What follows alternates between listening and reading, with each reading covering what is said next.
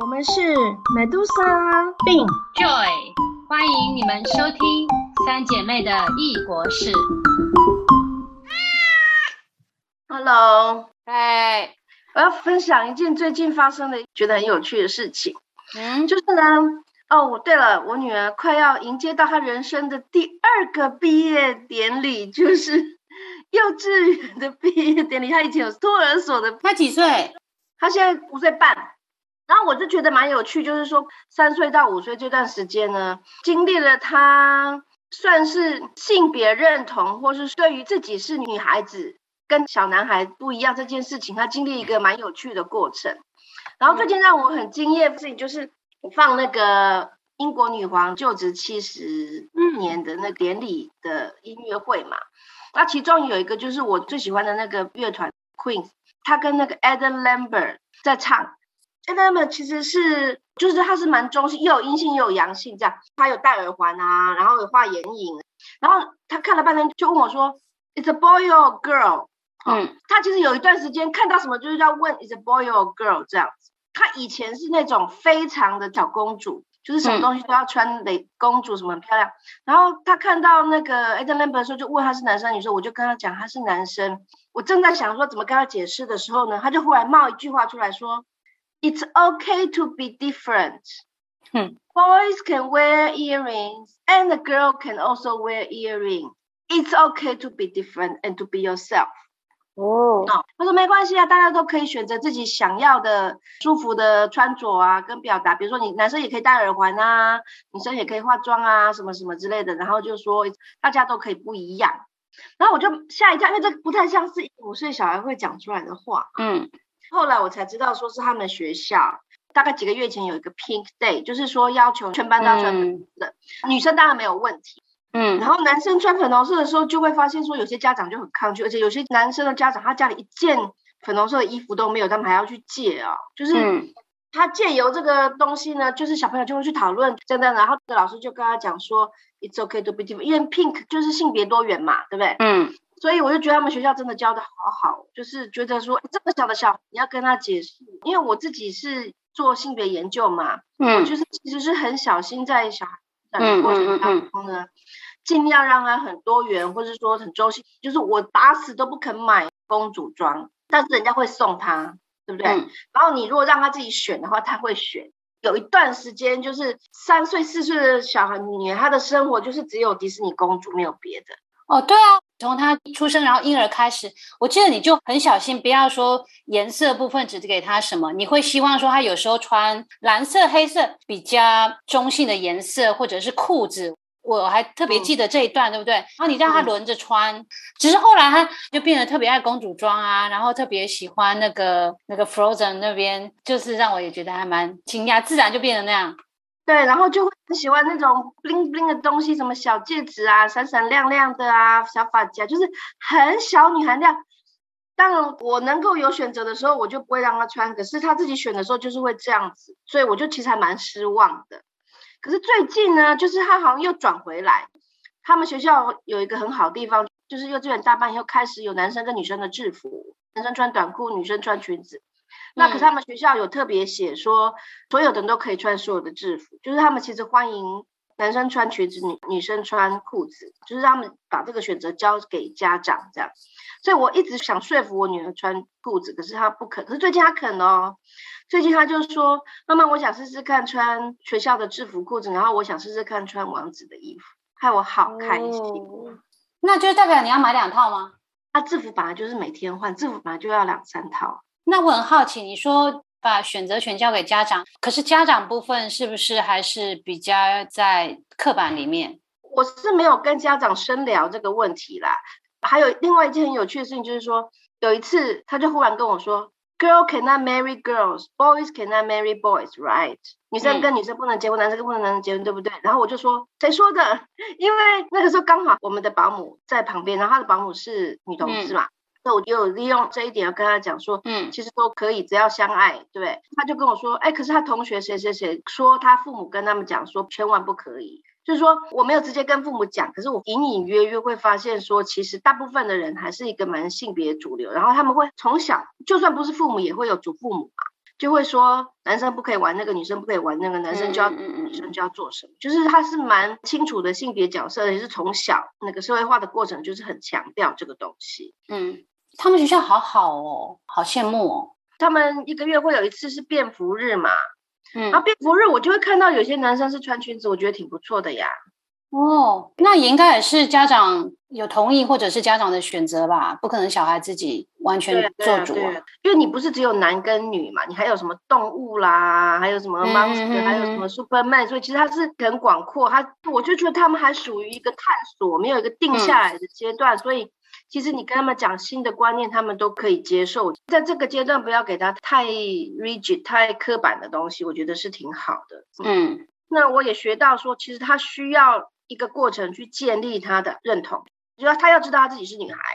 然后他在学习语言或者他去上厕所的过程当中，他是要先建立说有男女之分，嗯，之后他才可以去说，哎，其实你可以跨越那个范畴，可是你要先让他有一个定位，不能说随便什么都可以，因为为他们来讲，学习语言或学习社会，或是真是就是特别是英文嘛，你什么都是 he 跟 she，他有一个阶段就是什么东西他都要问是 boy 还是 girl。嗯，然后他就会一直要跟我们确认说，呃，爸爸 is a boy，I am a girl，说 I do this，爸爸 do 什么之类，就是他会他先要去建立。那那个时候我们也没有很紧张啦，就是让他去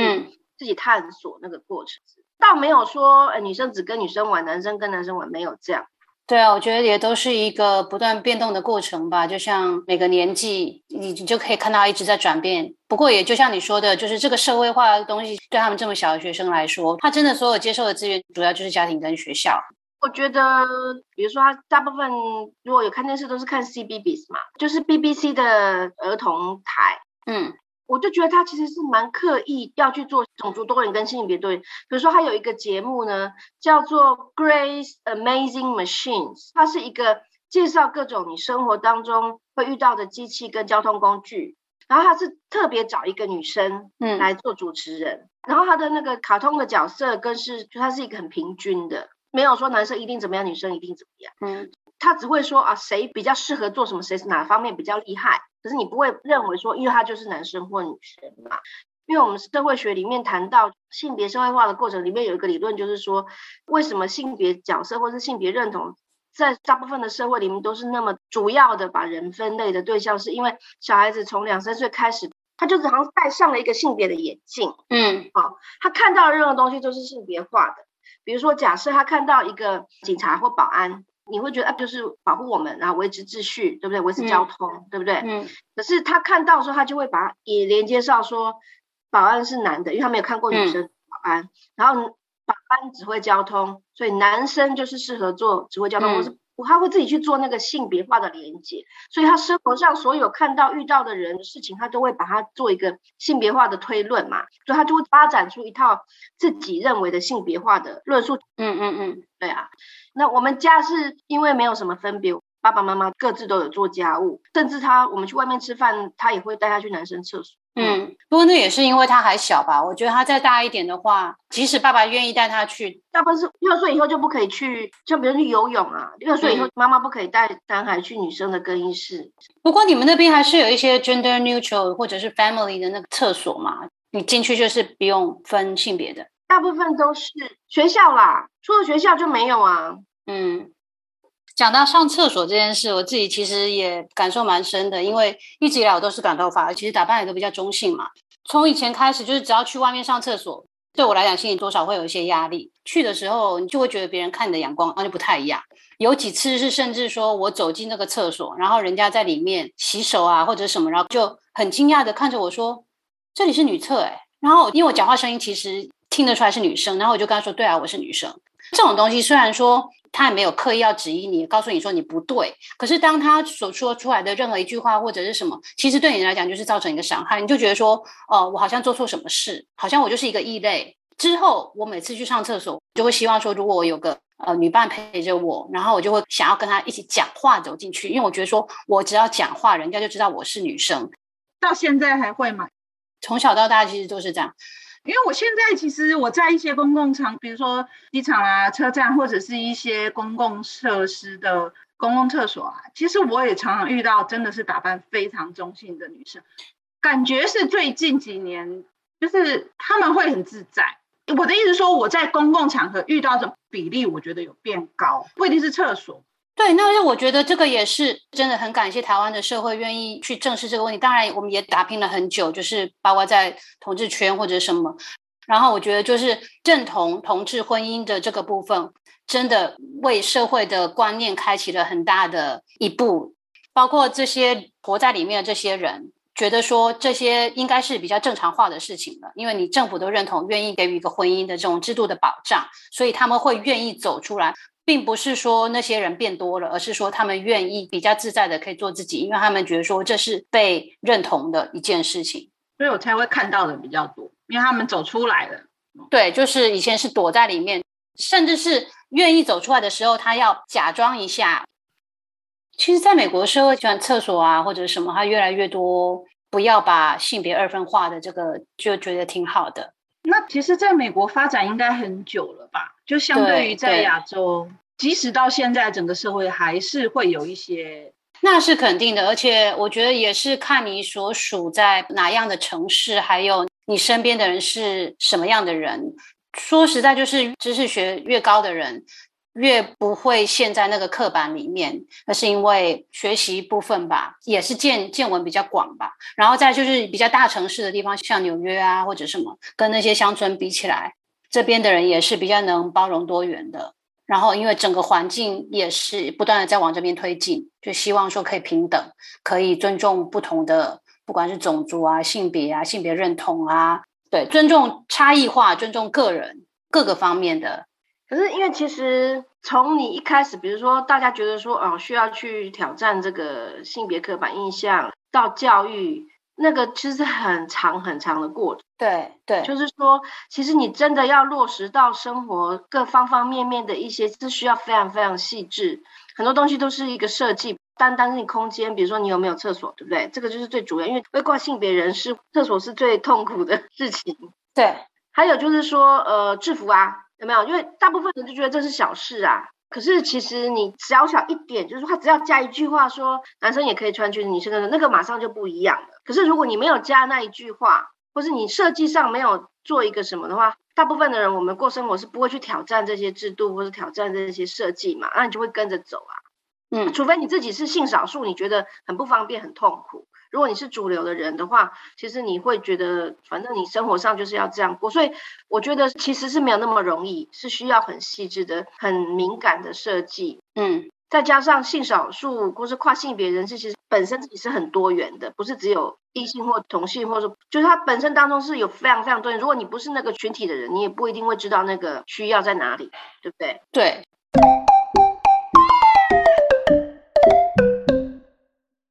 我是蛮幸运，我住过的地方啊，就是是很很极端的，比如说荷兰，它就是先驱嘛，这方面嘛，嗯嗯嗯，对，荷兰它基本上已经到了，就是所谓我说叫做正常化，就是说你你的性取向或是你的呃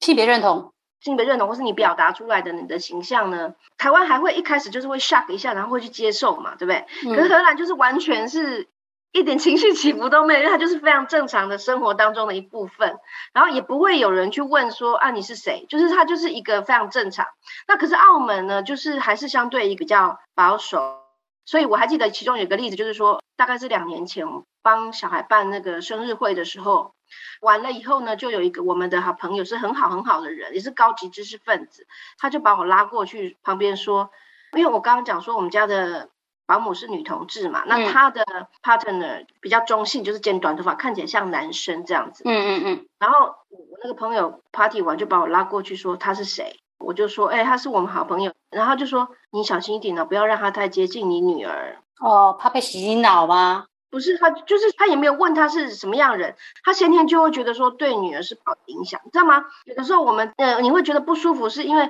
别人就觉得你是怪胎，他都不晓得你是谁，他就已经先标签贴上去，觉得你就是会带坏小孩，你就是不好阴粉什么什么，就那种恐惧嘛，焦虑。我就笑笑跟他说，可是我就觉得说，哎，单单就是这件事情，还不是我们家自己的人哦，你都要面对很多社会，因为你总是有好朋友嘛，你总是有他好朋友的父母等等等之类的，你都要去应付这些东西，这样子。对啊，对啊。所以澳门就是一个相对比较保守，然后我觉得教育界或是跟小孩有关的呢，就是更加极端的，因为他就很担心对我小孩会不会有影响，或是会不会小孩会不会受伤什么之类，就是会一种非理性的那种反弹式的抗拒或是歧视，我觉得会更多一点。刚刚你讲到呃，你女儿她说 "It's okay to be different"，就不一样是没有关系的，已经很感动了。可是我觉得，如果真的可以的话，我觉得 different 这个东西甚至都不要有，因为你 different 是说，我们还是有这个差异，我们还是有男生应该怎么样，女生应该怎么样，只是你可以超越你被设定的那个界限去做另外一件事。可是如果真的可以的话，是连这个界限都不要有，不是说一样，是说你可以做你想做的样子，没有什么大惊小怪，没有什么好奇怪的。对，并不是说那样子就是不一样的。为什么男生戴耳环就是一件不正常的事情？所以荷兰，我觉得荷兰的社会就是已经到了那个阶段。之前我去荷兰找你的时候，就你结婚那个时候吧，因为那时候台湾还是在争取可以更开放在性别这部分。记得我那时候去的时候，真的是也是开了眼界，对于荷兰这个社会。然后我记得我问过你一件事，我说：那在荷兰这边，他们对于对象的选择，他喜欢怎么样的人？他们会去选，比如说我本身就是女生喜欢女生的，所以我就去挑女生，还是怎么样？那你我记得你跟我说没有，就是对于每个人来说，性别已经不是一个问题了。他喜欢什么人，他就会去选择那样的人，并不会说我的选择只有框在这一半。我先选了这个性别，我再去选择这性别里面我的哪个人。他可能选了这个人，我下次选的人可能性别或者性别认同是不一样的，那些都没有关系。对我记得我还印象蛮深刻，哇，这样子的世界好开阔，就是你真的就是因为某个人你喜欢他，你就喜欢他。真的完全不用在一个局限一个框框里面，而且是整个社会都是这样子。那时候给我的 shock 还蛮大的。我觉得是这样，就是说，呃，合法化，不管是婚姻或者说其他方面的，比如说工作上的或怎么样，那个法律其实是你长久以来的抗争累积，然后文化的改变，最后到了一个合法化的阶段嘛。我觉得你就是一个围墙，跳过去就不一样了。它是一个很清楚的阶段，分水岭。对，像比如说，我觉得台湾呢，从那合法化以后，虽然还是有很多抗拒、很不同声音，可是过了以后，好像就哎，一个大门就开了。然后呢，那个大家的接受度、谈论度完全就不一样了。就是你会感觉到在那个媒体上或者什么，就是说小孩都可以很大声跟大人说啊，现在都这样了，现在是什么年代了？他可以用那个去跟父母说，是你过时了，对，很有安全感啊。对，说整个国家都认同了，整个法律都已经认同我了，你对，就是你的观念是需要改进的。对，可是你就会变成是有一群人，他是没有办法接受，他会更加的激进化，然后他就会缩到他自己的小圈子里面去，他会守护他认为的价值观。对对，然后他们会不停的在想办法再去改变。可是他大框架没有办法改变了嘛，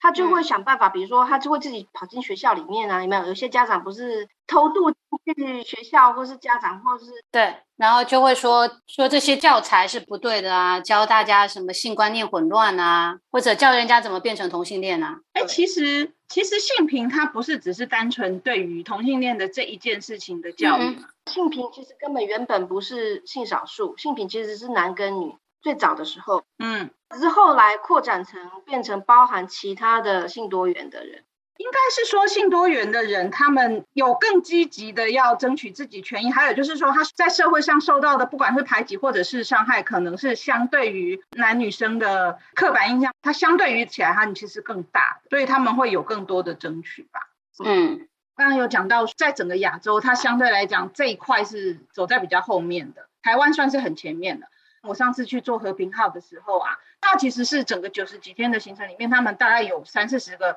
就是在各个领域的讲师，他要传递的其实是那个 SDGs，他本来里面就有一个关于性别平等这件事嘛。我一上船遇到的第一个讲师，他是日本的一个艺人，但是他现在是和平号的一个有点像是大使，因为他有知名度嘛，他就有办法做一些，他不管是宣导啦，或者是讲课啦，或者是发起一些议题的时候，比较受媒体的关注。那时候他在船上呢，推了一支即将要在东京首映的影片，就是在记录日本的性少数。那时候在讲座上面，他讲了一句话，让我印象非常，到现在我都很深刻。对日本来讲，这个观念是一个非常呃激进，甚至很多的老年人或退休的人，他是想都没有想过这件事，或者说没有接触过。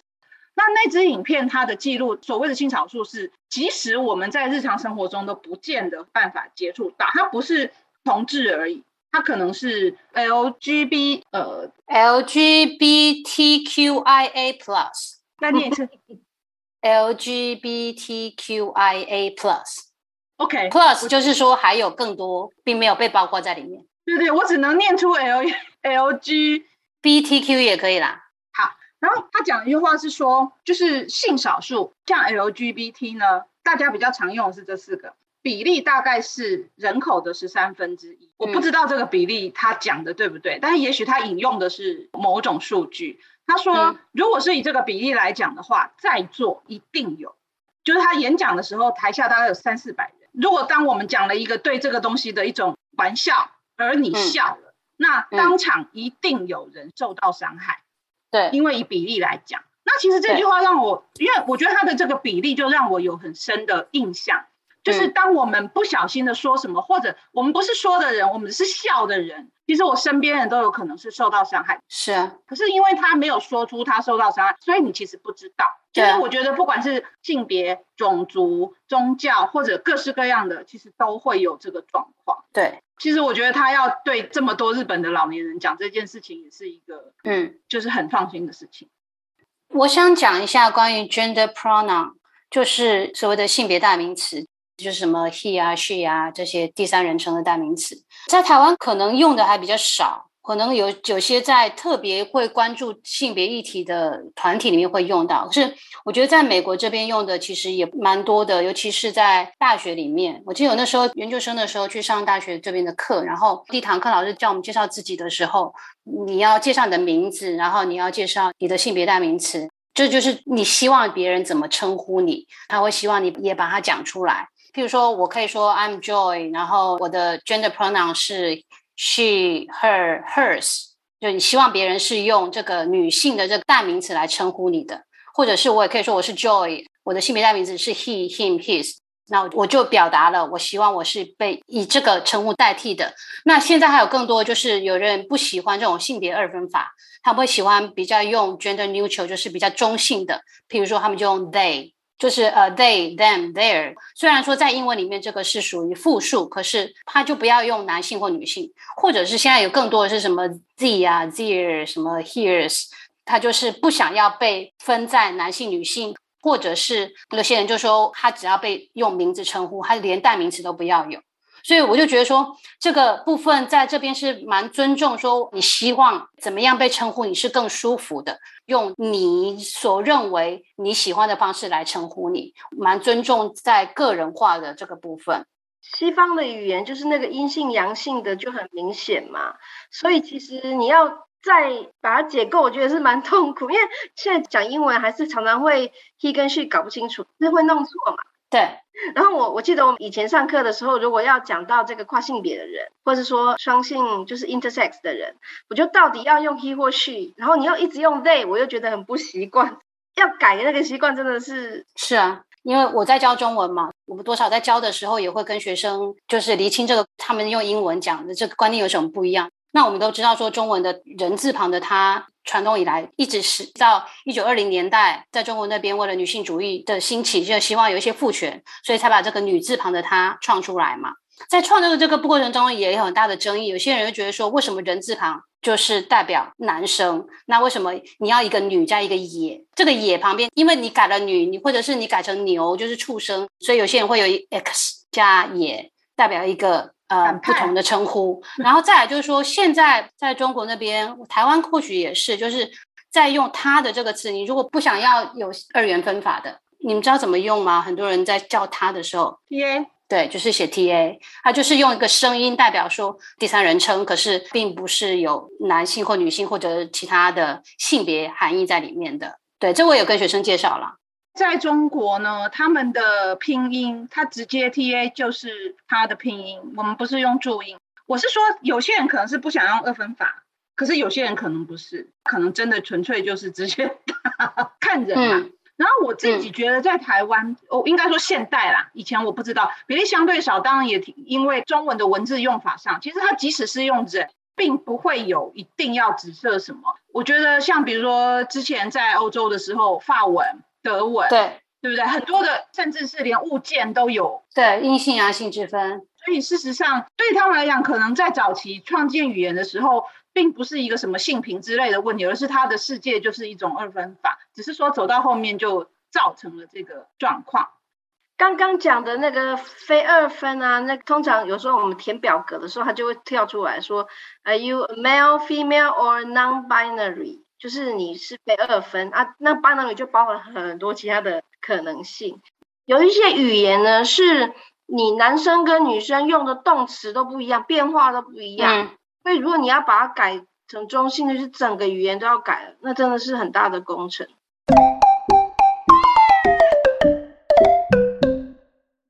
刚刚讲到那个性别代名词，我就想到说，刚来教书的时候，然后我记得有一天呢，然后我就收到一封校长写给所有的老师的信，他就告诉我们说，哦，我们学校的某一个学生，他从今天开始，他的 pronoun 就是他的那个称呼要改了，他要从那个 she、her、hers 要改成 he、him、his，然后他就说，哦，那是学生经过深思熟虑，也跟家长还有心理医生讨论过后做出的决定。然后要我们老师都特别注意，说不要把他称呼错。然后在我们写学生评量的时候，也要用对的称呼。所以我一开始的时候，我还真的还有点惊讶，因为我以前没遇过这样的事情嘛。我还很战战兢兢，就是提醒自己说，以后看到那学生的时候，就要转变一下，不止称呼，而是我看待他的方式，可能我就是要特别注意说，哦，原来他有这样子的心理状况，所以我特别要注意，不要冒犯到他。后来才发现说，哎，我每年好像常常都会有这样的事情出现，可能是因为我在教的这个阶段，从幼儿园一直到高中，是一个学生对于自己自我探索的阶段嘛。那这个自我探索当然包括这一块，就是说他自己对于自己性别或者是性别认同的部分，他的转变是什么？我们学校是有一些 transgender，就是跨性别的人，就是有些人是心理部分对于自己的认同，有些人是真的去动到手术，然后他们还会请假手术。学校都会一直提醒我们说他到了什么阶段了，我们要怎么样看他？你也可以感觉到有些人的声音的变化，也有学生是他心里面的是流动的，并不是那么固定的。他转到某一个，然后又转回来。哎，未成年可以去做变性手术啊？他已经高三、高四了，可能是在家长跟医生都同意的状况之下去做。这方面我没有研究是多大年纪。我以前也经历过，就是说性别认同的变化。有学生呢，是是一个男生，大学生啊，他是一个比较成熟的学生。嗯，比如说，你就教他好几年课，有一天他就忽然，他就扮了女装来上课，然后他就公开的告诉老师跟学生说，他要改名字，然后以后他就是女生。嗯，通常你要做那个变化的时候，你会需要一个 statement，对不对？你就是说，从今天开始，一个宣告。但他心理过程不是这样。可是他面对一个社会化，你希望别人怎么对待你，他都要有一个非常清楚的一个界定的过程，所以通常都会透过改名字。对。当然不一定法律上改名，就是说他希望别人，或者是说透过穿着，比如说，呃，原本是生理男生，然后他现在想要做女生，他就会往那种非常极度女性化，嗯，比如说强调他的女性的特征啊，或者是化妆化的比较夸张一点的那种状态，就是他要往那个方向去做，才能去 make 那个 statement。那可是很多学生或同学就会觉得很奇怪，倒不是说他身份的变化的奇怪，而是说他的装扮变成，因为一般女生也不会做那样的装扮。就别人认为他是一个怪胎，倒不是说是因为他改变了，而是说，哎，他装扮就不是正常，他特别的不一样，那他有点夸饰法了。对对对对，所以他们就要自己去探索那个过程当中，怎么样能够让自己舒服，又让别人觉得舒服，其实是很辛苦的。我又想到我们学校有一个学生的一个例子，他就有一天也是学校寄信给我们，因为他们应该是要先跟学校讨论过，而不是说学生自己，因为他毕竟还小嘛，中学的阶段。学校告诉我们说，那个学生他还没确定他自己是男的还是女的。他有的时候可能是男的，他有的时候可能是女的，就是看他那天的嗯心情。然后他会怎么样？他会借由他的装扮，还有他会戴不同颜色的手环，然后就告诉我们老师说，如果他戴黑色的手环，你就要叫他这个名字，他今天就是男生；如果他今天戴粉红色手环，他就是女生，你就要叫他另外一个名字。我们学校就是就觉得挺好，老师都要要细心一点去注意到这些变化，这样子。对啊，可是比如说我们刚刚讲，就是我女儿，我们都不要让她觉得女生就是要穿粉红色，男生就是要穿蓝色。可是到了这个阶段，如果说颜色或是穿着变成是她性别象征，她又变得很重要，对不对？像你讲的，我今天戴蓝色，就是因为我今天是男生。黑色。黑色啊。我举例来讲，就是你你的性别认同还是要透过这些象征性的颜色或是穿着来表达嘛，对不对？所以就是还是要有分别，因为要不然你没有办法传达一个符号给别人，说今天我是谁。对，可是我觉得，觉得如果它能变成一种是你自己选择的，那就跟这个是社会所认定那个东西不能变的那个样子是不一样的。没有，可是他要传达一个讯息给别人嘛，因为他希望别人怎么对待他，所以他就要用别人可以 get 的那个符号，而且是更加刻板的。是啦，他选的还是比较，他其实要更超过的去做一些事情来做一个 statement。讲到说他自己选择了什么颜色，就回归到我们一开始在讲的，就是美杜莎的女儿自己去选那个。不过这个跟这种性别意识是不一样的，因为他并不是透过有意识说我选择这个，因为我要代表什么，对不对？可是他就是自己去选了粉红色，自己去选了很很女性化的。对于小孩子在建构的这个过程，为什么会往那个方向去？那也是社会给他的观念啊。我现在想到一件事，就是我之前在中国有有一两次做导览工作的时候呢，那个主办单位他们给我们的礼物是蓝色的跟粉红色的胸章，就是它的胸章就只有这两个颜色。就是导览的客群他可能会有小孩子，所以呢，这些小胸章其实是为了要安抚，让小朋友听的时候有讲真拿什么什么。我不知道其他的导览员怎么样，但我通常我会拿出来，我说来你们自己选。然后我会说，那你要不要也选一个送爸妈？百分之一百，一百哦。男生绝对选蓝色，他要送给他爸的也一定是蓝色。女生选绝对选女士。然后呢，如果爸妈要帮女生选，绝对说，哎，你选粉红色，你选粉红色。我都怀疑，如果小朋友当场，男生当场选了粉红色，会不会就被他的长辈去？我觉得会。嗯，来听导览都还算是高级知识分子。当然，我我们知道中国在性平这一块。走的是比较慢的，可是的确整个社会绝对是这样子，百分之一百没有一次例外过。那我我想只有我会说你要选哪一个，而且我还有一次我还说，哎，为什么爸爸不能选粉红色的呢？这小孩没有人理我。你知道，其实现在不是说呃男生穿粉红色会被人家认为是娘娘腔的那种代表，可是事实上，其实传统粉红色在韩国是男生的颜色，是正色哦。像这种状况之下，你就要透过说，哎，其实不是都是这样，以前也曾经有过这样，就这是一个很好的方法。嗯，所以我每次要帮女儿的同学们挑生日礼物的时候呢，我就要想尽办法去挑，比如说女生就不要买，我就想尽办法要挑很中性，可是真的不好挑哎，包括 LEGO 都有很清楚的男生的玩具跟女生的玩具，嗯，真的不好挑。对啊，所以就是刚刚讲那个例子，男生女生会分那个，真是因为从小从他一出生满月的时候，人家送婴儿的礼物，穿的衣服跟你就是完全是 color coded 的。对啊，而且你如果在玩具店买玩具哦，然后你要去结账包礼物的时候，他就问你说 for boy or for girl，他包法就会不一样，选的颜色也就会不一样。我忽然想到《玩具总动员》那个 Andy 的房间跟他妹妹的房间。里面的玩具就是一种完全不一样的风格，有没有？对对啊！从小的教育，你看到的所有媒介媒体，就算家长不管是怎么教，就像你女儿，你不买给她，她学校的同学或者是看着电视也在给她这些讯息。嗯，后来你知道我怎么处理吗？当你到动物，就是变中性，就没有那么复杂，就没有男女身份那么多。所以我觉得那个选择动物型的玩具或者是 Lego 就是一个可以超越这个。嗯。Sometimes boy can wear necklace and sometimes girl can wear a bracelet and it's okay to be different. 哦，上一次还在吃奶嘴包尿布的侄女，我们已经两年多都没有看到她了哦，即将。恭喜，可以跟我们好好讲话。耶！我们从开始录 Podcast 那时候开始讲，哇，多久没回台湾？多久没回台湾？终于过两个礼拜，我们就要在台湾相聚了。我们终于不用隔着十二小时的时差在录 Podcast 了。对对对，下一回面对面。